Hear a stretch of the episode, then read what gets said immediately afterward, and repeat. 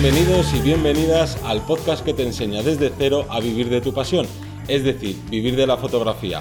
Yo soy Johnny Gómez y conmigo tenéis y tengo a Teseo Ruiz. Muy buenas. ¿Y en qué, en qué, se basa esto de vivir de la fotografía? Por desgracia, no se basa solo en hacer buenas fotos, en hacer un buen trabajo y ya está, y ser felices trabajando de lo que nos gusta. Eso que nos dicen de, no, pulsar el botón y ya el fotógrafo ya solo tiene que hacer eso. Por desgracia, de que no es así, no es tan simple con solo hacer trabajos de fotografía, porque para ello tienes que conseguir trabajos. ¿Y cómo se consiguen estos trabajos? Pues aparte del boca a boca, que es lo que más o menos todos sabemos hacer, sino ya temas relacionados con el marketing, redes sociales, anuncios en internet o anuncios old school, ¿no? Los de toda la vida, que no sean a través de internet y todas estas cosas y mucho más es lo que te encuentras aquí semana a semana en este podcast. Hemos vuelto a la normalidad porque ya sabéis también que llevamos tres, dos, tres programas.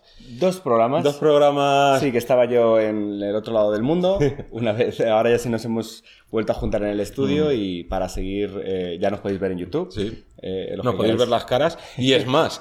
Eh, no volvemos a la normalidad del todo porque a mí se me ha olvidado tener gorra. Cosa sí, es una cosa rara. Entonces, como para que veáis un poco, eh, volvemos esa vuelta a la rutina, por así mm. decirlo, a la práctica, que para mí es, una, es, un, es un golpe de realidad, por no decirlo de otra forma, es, es volver un poco que todos nos hace falta, ¿no? Mm. Después del verano de una forma u otra, todos los que hemos podido disfrutarlo. Entonces, vamos a ponernos las pilas, ya que venimos con energía, con esas ganas de, de nuevos proyectos, mm. de lanzarnos a ellos, así que vamos a empezar con, con un tema un tema que nos va a venir genial. Sí, pues un tema que es cómo no cometer errores o qué errores hay que evitar, aparte de, no traerte la gorra al podcast, sino errores como fotógrafos. Entonces, os hemos preparado lo que creemos que son algunos de los errores más importantes que hay que evitar a la hora de alcanzar la meta esta que tanto gusta de vivir de la fotografía. Claro, son errores en los que hemos, nos hemos basado, sobre todo en las consultorías mm. eh, y todo tipo de gestiones que nos preguntan, las preguntas más típicas o los mm. errores que solemos ver más de base mm. y que estoy seguro que si desde el inicio, eh, o aunque bueno, o si a lo mejor ya hay mucho tiempo, no es tarde eh, ponerse a corregir ese tipo de puntos porque va a facilitar el hecho de comprender y sobre todo llegar a conseguir eso que estás buscando. Aparte del tema de las consultorías que nos llegan estas preguntas o no las videollamadas que tenemos con los clientes, llevamos ya X tiempo, sobre todo tú, trabajando como formadores y claro, no, no es algo que se va repitiendo a lo largo del tiempo. Constantemente. A, la par de la pregunta de qué cámara me compro, está la otra de qué hago mal, eh, hago esto porque no, porque no tiene un resultado positivo o qué estoy haciendo mal. Claro. Así que vamos con el primero, que el primero seguramente es el más obvio, pero no por ello podemos dejar de recordarlo porque prácticamente todo el mundo que está dentro de la fotografía tendemos hacia, hacia el consumismo, hacia gastar mucho. Entonces, nos gastamos muchísimo dinero en equipo y siempre estamos ahí que te compras la última, la última cámara y al año, año y medio siguiente, dos como mucho, han sacado la renovación y ya te está picando el bolsillo de, de comprarte Oye, que lo necesito tal. O tú tienes tus objetivos con los que estás trabajando y demás y es de, ay, pero si es que si tuviera un macro podría hacer esa fotografía que a lo mejor no la has hecho nunca y que te terminas comprando el objetivo y no lo vuelves a usar o lo utilizas cada seis meses, pero el dinero nos quema y terminamos comprando equipo, equipo y equipo. Y eso es un, un, gran un, un handicap. Eh, pensar también que el resumen sería mm. no gastar el dinero de forma compulsiva, mm. pero en ocasiones se nos olvida que tenemos que invertir ese dinero en cosas que mm. nos que nos funcione mucho mejor. Os pongo un ejemplo muy básico. Eh, tenéis una cámara de 2.000, 3.000 euros con óptica, el que pueda tenerlo, y luego tiene un trípode de 40, 50 euros que en un evento resulta que se le cae al suelo porque hace viento, porque no es estable, o eh, igual, invierto muchísimo dinero en equipo, pero no invierto en publicidad, no invierto a lo mejor en unas simples tarjetas para la gente que se dedique mucho al boca a boca, a, mm. eventos. y en eventos tengo que ir con tarjetas. Es una cosa ya muy antigua, porque como mm. digo yo, no sueles ver a todo el mundo con tarjetas, pero dependiendo de qué trabajo sea, pues a lo mejor tienes que llevar tu mm. tarjetero con tus tarjetas, con tu logo bien serigrafiado tal, unas tarjetas de calidad, no sean de estas de gratuitas que viene la publicidad abajo. O sea, cosas que dices que es un absurdo, no gastas dinero en eso, pero claro, nos hemos gastado 3.000 euros en la cámara. Hacemos mucho hincapié, sobre todo en la cámara o en el objetivo. Se nos olvida todo el resto de cosas, de filtros, que a lo mejor lo- nos compramos un filtro ND de 30 euros y luego nos viñetea, nos pinta la fotografía, lo metemos y tirar más rato editando, o, o igual, o no tenemos... Compramos la última cámara que tiene unos archivos de 100 megas. Y la SD, RAWs, ¿no? Claro. Y, y luego la SD, tengo una SD de 16 gigas, de, las, las tengo recicladas, o el ordenador No. es el de una familia que he heredado y va lentísimo. Entonces, No. en este caso, cuidado, los gastos existen, Sí. eh, y, pero como dices tú, el dinero quema y hay que saber invertirlo y hay que saber gastarlo. Claro, también podéis invertirlo en formación, que es algo que creo que toda persona debería estar constantemente formándose. No que, esto no quiere decir que vuelvas a estudiar como, como ¿no? Lo, lo más básico de fotografía, sino nuevas técnicas, mejorar esas técnicas. Siempre va a haber alguien que tenga más conocimientos que tú, seguramente. Un especialista, hace. claro, buscar un especialista. Resulta que se os da bien la edición, Mm. pero resulta que es que queréis editar cómo coger, o sea, no ser eh, un, un clon de esa persona, Mm. pero queréis tener esas dotes, ¿vale? Pues escribís a ese especialista, le mandáis un mail, estoy seguro que de una forma u otra os puede dar un un one-to-one, Mm. una clase personalizada, o una escuela, o incluso eh, necesitáis unas prácticas. Os gusta la fotografía, queréis vivir de ello, pero es que nunca habéis estado haciendo fotografías en el Santiago Bernabéu, deportivas. Bueno, pues intentar contactar con una empresa o con una escuela que tenga la posibilidad de ofrecerte esas prácticas. que Aquí en Madrid, por ejemplo, hay varias. Bueno, pues contratar eso. Claro, no consigues clientes, pues no tienes ni idea de temas de marketing, pues ya sabes que tienes que invertir en formación sobre marketing y todo lo que tiene que ver. Es que hay cada tantas variables. Claro. Eh, Hace poco lo hablaba con otro compañero del, del copy, el- eh, la persona que se encarga de eh, escribirte los artículos cuando tú mandas mails eh, de forma general, ¿no? O Bueno, o puedes tener también para el para el blog blog, o tal. Pero generalmente es eso, tú resulta que tienes una base de datos muy buena de, de gente, eh, mails de, imagínate, de toda la gente con la que has hecho bodas, y le mandas un, un email poniendo, oye, que la boda, hago bodas, te recuerdo que hago bodas. No, no, tendrás que poner un título algo llamativo que ponga, eh, revive tu experiencia tal, con unas imágenes, todo eso, hay que pagarlo. Sí. O, te, o te formas como especialista en eso, o se tiene que pagar. Así que en este caso, desde aquí le decimos eso, que no invirtamos tanto en cámara, cámara, cámara, cámara, sino en todo lo que hay alrededor. Exactamente. El siguiente punto, que sería que viene un poquito a colación a esto, es de, ay, es que no tengo la, la cámara que necesito para trabajar. No, es que mi cámara solo hace, yo qué sé, cuatro fotogramas por segundo. O mi cámara es que solo graba en Full HD, no puedo hacer vídeos en 4K. O mi cámara no es resistente al agua y al polvo y a las hostias a patadas y demás. Y entonces, siempre ese lo buscamos a veces como excusa porque nos da miedo como dar el salto o por lo menos intentar empezar a buscarnos la vida como fotógrafos y claro, es otro error porque nunca vas a tener la cámara perfecta a no ser que tengas muchísimo dinero y te, vamos, se te caiga de los bolsillos. Y aún así, pasarán años hasta que encuentres el equipo perfecto que se adapte a tu forma de trabajar. Claro, y sobre todo tienes que pensar una cosa. Tú imagínate que en vez de estar a día de hoy, año 2019, dan- pensando en dar el paso a buscarte la vida como fotógrafo, estás en el año 2010. Tú imagínate, entonces ahí te pegas un tiro porque dices, yo con esta cámara de mierda no puedo funcionar. Ya, ya. Y había fotógrafos y funcionaban perfectamente y no tenían ningún problema en sacar todos sus trabajos adelante con una cámara de hace 10 años. Y si viéramos las especificaciones que había hace 10 años, pues a lo mejor, no recuerdo ahora mismo en ese año específico, pero puede ser cámaras de 8 megapíxeles, eh, un buffer de hago cuatro fotos y a lo mejor y- ni eso. y ni eso. Y ni eso. Y 100.000 limitaciones y no pasaba nada. El mundo seguía girando y se podía seguir trabajando. Claro, muchas veces pensamos decir, joder, pues yo quiero eh, el último gimbal Mm. para estabilizar en un vídeo tal. Bueno, pues a lo mejor hasta que consigas gastarte esos 1000 euros Claro. o 600 o Mm. lo que valga un gimbal, eh, pues tengo que estabilizar ah, por mi cuenta, intentando pues hacer el apaño, Mm. hacerme, yo me he construido, eh, recuerdo para hacer planos en primera persona, pues un arnés con un palo, con la Mm. cámara para poder eh, hacer un videoclip, imaginaos, donde el sujeto sea el elemento principal. Bueno, te haces unos apaños, te haces tal, hasta que encuentras la posibilidad de comprarte un un gimbal en condiciones, entonces hay que ser apañado, pero que el, el equipo, salvo excepciones, ¿vale? Todo esto lo hablamos de forma general. Está claro que si vas a trabajar fotografía macro para algo en concreto, pues necesitarás a lo mejor un objetivo macro. O eh, unas lentes y haces eh, un, o unas lupas, como digo yo, Sí. haces el apaño, pero que el equipo no sea el que te esté limitando para trabajar, que es un poco absurdo, ¿no? Realmente el, que te- el único limitante en el trabajo eres tú que no sobrellevas o no, no gestionas bien el, el trabajo. No, y normalmente tenemos siempre referentes, a lo mejor en la fotografía, que les vemos en redes sociales, en YouTube, en donde sea, y claro, a lo mejor le vemos con un equipo y dices, Buah, es que yo donde voy con mi, yo qué sé, con mi Nikon 3200. Hostia, pues hay gente que trabaja con esa con esas cámaras y, y, no, no, no le pasa nada, no cobra menos, porque al final de cuentas ya sabéis, o sea, tú mientras hagas bien tu trabajo, lo demás al cliente le, le da exactamente Lo que pasa es que entendemos que viste mucho las marcas, viste mucho el, la última cámara y todo el mundo lo que nos enseña eso. Eh, todos podemos ir a trabajar en vaqueros y camiseta, pero si vamos con traje y nos ha costado un dineral, pues todo el mundo va a querer enseñar su traje. O sea, es normal eso. Vale, pasamos a la siguiente, que sería no conocer el mercado. Eso es un gran problemón, pero, pero problemón porque muchas veces nos lanzamos a, vale, yo quiero dedicarme a hacer eh, fotografía de books. Vale, muy bien. Eh, ¿Y cuál es el mercado? Bueno, pues conozco a un el del barrio, el fotógrafo del barrio cobra tanto, y un influencer de no sé qué sitio que también es fotógrafo eh, cobra 30 euros. ¿Qué tengo que cobrar yo?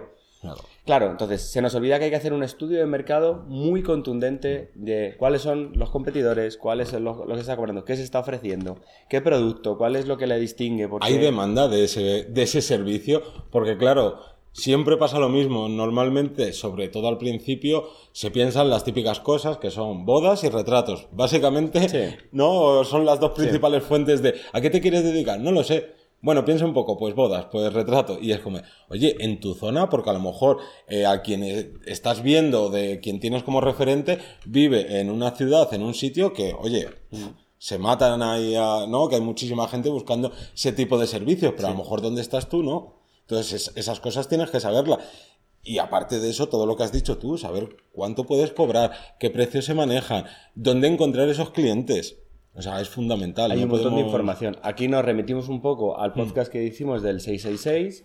Eh, si no lo habéis escuchado, bichearlo, que está muy bien, que es una forma, es una dinámica para que podáis enriqueceros vosotros mismos a la hora de saber, pues en este caso, cómo está el mercado, cómo gestionar todo lo que tenéis alrededor, pero igual haceros una lista. Eh, y si, porque muchas veces lanzamos demasiada información desde nuestra posición, porque ya lo tenemos automatizado, muchas veces lanzamos mucha info, pero montaros una pequeña rutina diaria, decir, vale, pues hoy me voy a encargar de hacer esto, pasado me voy a encargar de. O sea, hay que ser también organizados, claro. porque si no es un caos. No cojas y según estés escuchando esto, termina el podcast, pausa, voy a estar tres días haciendo un estudio de mercado. Y, luego que realmente luego será uno, pero bueno.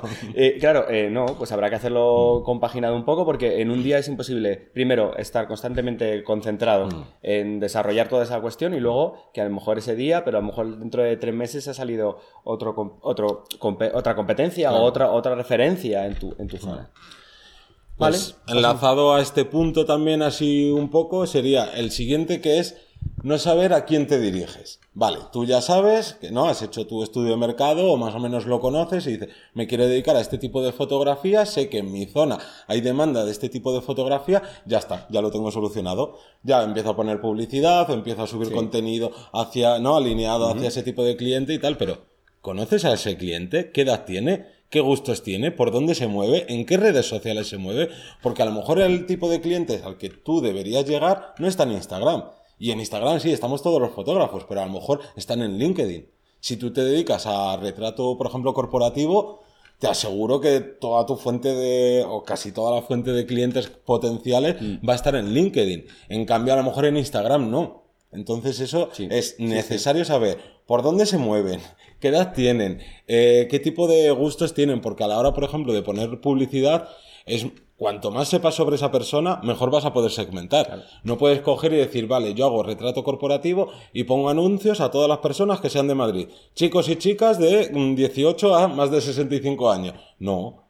O, por ejemplo, en bodas. No te vas a poner a, a mandarle anuncios a gente con 18 años que no se va a casar. Pero ya no solo para mandar anuncios, sino cómo, cómo tratar con una persona que tiene 35 años y que se va a casar. No puedes hablar o no, vas, no se va a sentir tan próximo a ti una persona de 18 años con un tipo de, vamos a decirlo, de jerga o de manera de escribir, de hablar en la red social que sea, a una persona de 35 años. ¿Qué nivel adquisitivo tiene? Cambia un montón. De hecho, lo podéis aprovechar para vuestra propia eh, pues tu propio trabajo, um, se me ocurre ahora mismo decir, vale, pues resulta que hay algo que, una tendencia, una moda, una serie eh, de Netflix o de cualquier sitio donde, Buah, esto es la leche tal, y durante un mes la gente no para hablar de eso. Pues a lo mejor tu propia publicidad ese mes es poner un cartel donde pongas una silueta de, imagínate algo fantástico y decir, eh, no solo de esto, no solo esto aparece en, las series, eh, si quieres tu propia sesión fotográfica fantástica o artística o tal, ostras, pues a lo mejor entras a un target, a un público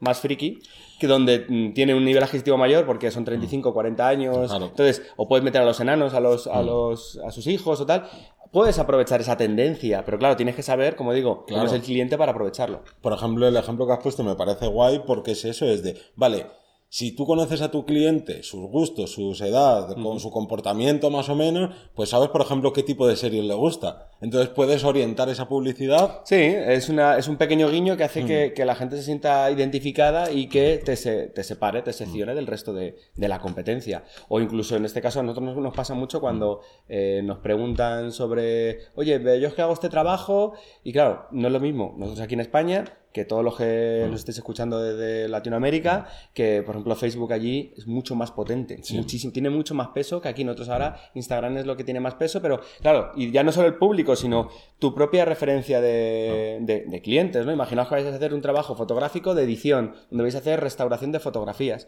pues a lo mejor, y son restauración de fotografías para eh, gente de Sudamérica, pues a lo mejor tienes que promoverlo en Facebook y en otras redes específicas, o los que vais a Japón o a China, yo qué sé, ellos tienen sus propias redes en concreto, entonces todo eso hay que saberlo. Exactamente. Pues seguimos con otro punto más, que este es un poco peliagudo, sí. porque no... El punto sería de no ser demasiado positivo. Claro, suena demasiado tajante. Sí, y como muy chop de queremos que estéis tristes, ¿no? No, no es eso. Lo que pasa que Claro, la movida es que muchas veces se peca, esto sí que es cierto que no son errores que cometa tanto, tanto por ciento de personas como quizás los anteriores, pero sí que hay mucha gente que comete el error de ser demasiado optimista o creerse demasiado bueno. Entonces, me compro una cámara, hago un curso, eh, hago mm, dos sesiones de fotografía de lo que sea y dices, ¡buah! Yo es que estoy súper preparado, que quizás sí, oye, que puede ser, pero por norma general no vas a estar preparado nunca. Ni vas a poder cobrar como cualquier otra persona. Yo eso no me canso de decirlo, a veces mm se enfadan con nosotros, mm. eh, o a mí me pasa con alumnos que se enfadan alumnos que, no, pero es que claro, es que mi tiempo vale un dinero, claro que tu tiempo vale un dinero, pero tú no le puedes decir al panadero mm. cuando ha hecho tres barras de pan en su vida, o, o ha hecho, me da igual, ha estado 10 días trabajando como panadero, mm. que llegues y quieras cobrar lo mismo que una persona que ha estado o que tiene una experiencia de cuatro años formando, haciendo clases o lo que sea. Entonces, en este caso, si queréis imaginaros dedicaros a los book, bueno, pues tendréis que hacer antes un portfolio potente donde tú le puedas decir al cliente, yo te voy a ofrecer esto o superior. Entonces, claro, si yo he hecho cuatro sesiones, y tu tiempo es importante, pero se nos olvida la parte de práctica, la formación teórica está ahí muy bien, en nuestra cabeza está genial el ver mil vídeos de YouTube, pero es que eso es una parte, nos tenemos que poner la práctica. Entonces, muchas veces pasa lo que soy demasiado positivo. Mm. Ah, yo puedo hacerlo, yo sí, puedes hacerlo, pero eh, seguramente puedas mejorar un montón de cosas más que no te das cuenta de que estás haciendo mal. No, y también lo que sucede es que tú llegas y, venga, no, imagínate que eres bueno en todo lo demás y que lo único que en fotografía pues eso, llevas muy poco tiempo y llegas, lanzas aquí tu web, eh, empiezas a meter anuncios, yo que sé, haces todas las estrategias de marketing que se te ocurran. Y dices, jo, es que hago esto y no, no me llegan clientes. Y a lo mejor es que no te llegan clientes porque tus fotografías, por lo menos a día de hoy, no son lo suficientemente buenas para que te contrate alguien. Claro, y hablamos de buenas no solo de la propia calidad técnica, sino que tengan el, el empaque, la fuerza, el impacto hmm. que haga que el cliente diga, es que quiero eso. Claro. Porque podéis tener unas fotos muy bonitas de vuestro viaje a eh, por donde sea, vale muy bien, pero a lo mejor esas fotografías requieren una edición en concreto, el sujeto en un sitio, o a lo mejor no son tan comerciales para, para, venderlas. Imaginaros, no sé si os habrá pasado alguna vez, pero a mí que me gusta ir mucho a exposiciones de fotografía, pues ¿no? Hay muchas situaciones, escuchas a gente que está al lado y mucha gente es que ve a lo mejor, pues yo que sé, de cualquier clásico de estos incunables que dice, o sea, es que no hay nadie que se pueda meter con este fotógrafo o esta fotografía, es como, pues es que a mí esto no me parece nada del otro mundo, si yo las fotos que hago en mis viajes son mejores. Y por desgracia hay gente que es así, y no es por meternos con ellos, sino que, oye, ten cuidado y replantéate si tú estás en ese caso o si a lo mejor te estás elevando un poquito de donde deberías estar. Claro, no solo es queda en la propia fotografía, sino todo lo que le rodea a la propia foto, cómo llega. Entonces, cuidado con ser tan positivo, repetimos. Mm. Eh, cuando, sobre todo para cuando nos lanzamos en un, en un proyecto Mm. eh, o cuando, venga, me voy a alquilar un estudio porque voy a ponerme a vender, a hacer fotos, books. Claro. Vale, pero ¿cuánta gente te ha llamado anteriormente? ¿Cuánto portfolio tienes de ello? No lo mismo eso que práctica, ojo. Mm. Hablamos de si ya queréis cobrar y os queréis lanzar de cabeza a ello. No, si estáis practicando, si estáis mejorando, tal, oye, estupendo. Entonces, cuidado con eso. Sí, no, y esto solo decir que va especialmente hacia los tíos, porque normalmente las chicas no suelen ser, vamos a decirlo, tan optimistas con su trabajo, incluso al revés. Siempre se ven peor de lo que suelen Sí. ser. Yo por lo menos siempre sé lo que he solido, lo que suelo ver en todo este tiempo, de que son más, es que no me Yo, yo creo que es, yo creo que es algo más cultural, Sí. Mm. por así decirlo. El hecho de más sobreprotección hasta ahora, que no como son más precavidas, y generalmente el público masculino eh, se lanza más a, a hacer, a hacer cosas. No digo que sea mejor ni peor, al fin y al cabo, la- lo ideal es que si tenéis la iniciativa y las ganas, os deberíais comer el mundo, pero con cabeza Mm. Claro. y, y- y Mira, todo a ver- a su, a su tiempo. Mirar a ver si hay agua en la piscina. Claro, antes de lanzaros.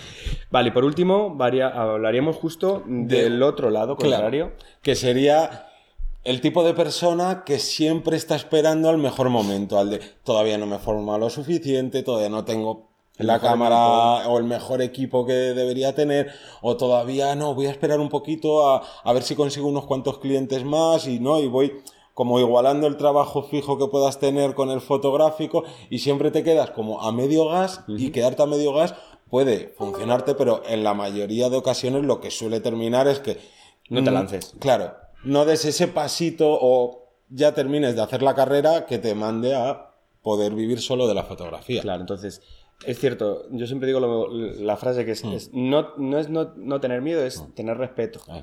Hay que tener respeto a la profesión, a lanzarse, a dar el paso, sobre todo cuando eh, no tenemos un trabajo o tenemos un trabajo, pero resulta que eh, para soltarse de una rama y coger la otra, como digo yo, hay que tener un ingreso porque a lo mejor tenéis una familia o tenéis una situación en la que es difícil dar ese, ese paso.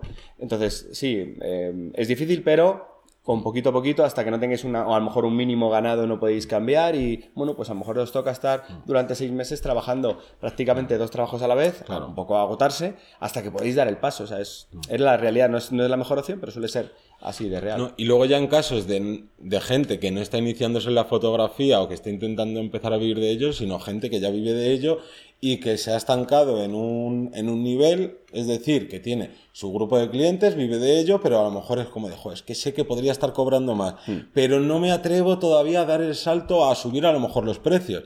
O no me atrevo a dar el salto de decir, mira, yo ahora estoy haciendo todo tipo de fotografías y sé que lo que más me gusta y lo que mejor resultado tengo es en este nicho, pero me da miedo, ¿no? Eh, como cerrarme las puertas a los otros y siempre te quedas ahí. Entonces, siempre te vas a quedar estancado. Siempre hay que tener esa fuerza de voluntad, ese ánimo de decir, no, venga, hay que tirar para adelante. Oye, si estás en este caso en especial, tú tira para adelante, que si no te funciona, no te sale bien, oye, siempre puedes dar un pasito para atrás Sí. y volver a hacer todo tipo de fotografías. También piensa que hay, tener- hay que tener una- un plan B o un- una, una situación en la que, bueno, ese- ese- a mí me, me pone- me viene a la cabeza el ejemplo de mi estudio. Yo antes estaba en un estudio mucho más pequeñito, ahora tengo mi propio estudio de 130 metros cuadrados. Claro, el salto económico, espacial, eh, la propia localización ha, ha cambiado radicalmente. Ese año estabas un poco diciendo, vale, me merece la pena gastarme tres veces más, tener un espacio tres veces más grande para luego a- albergar más cursos, más posibilidades. Oye, pues sí merecía la pena, pero claro, cuando ya estabas en un momento en el que tú notabas, eh, era difícil, pero tú notabas que, que- que te había que despuntar, ¿no? Había que, que sacar eso. Al final de cuentas, en estos dos puntos, tanto en el anterior de ser demasiado, pecar de demasiado positivo como de demasiado negativo, es intentar ser un poco coherentes, rebuscar en vosotros y en vosotras mismas y decir, vale, vamos a intentar pensar de, una, de la manera más óptima sin dejarme llevar por sentimientos. Sí. Vale, pues yo creo que Sí. hasta aquí tendríamos la- el podcast. Vamos, podríamos sacar muchos más errores, propios y ajenos, como siempre nos viene bien verlo. Lo- eso los hemos sufrido nosotros. Pero yo creo que hasta aquí está, está muy bien. También nos podéis dejar en la cajita de comentarios o en cualquier parte, si nos escucháis en iVoox, en iTunes y demás, eh, cuáles son los errores que vosotros consideráis que estáis cometiendo o que se suelen cometer al principio. Claro. También sería muy bueno y muy positivo verlo y el resto de la comunidad apoyarnos de esa forma. Pues nada más, nos despedimos hasta la próxima semana. Un saludo. Adiós.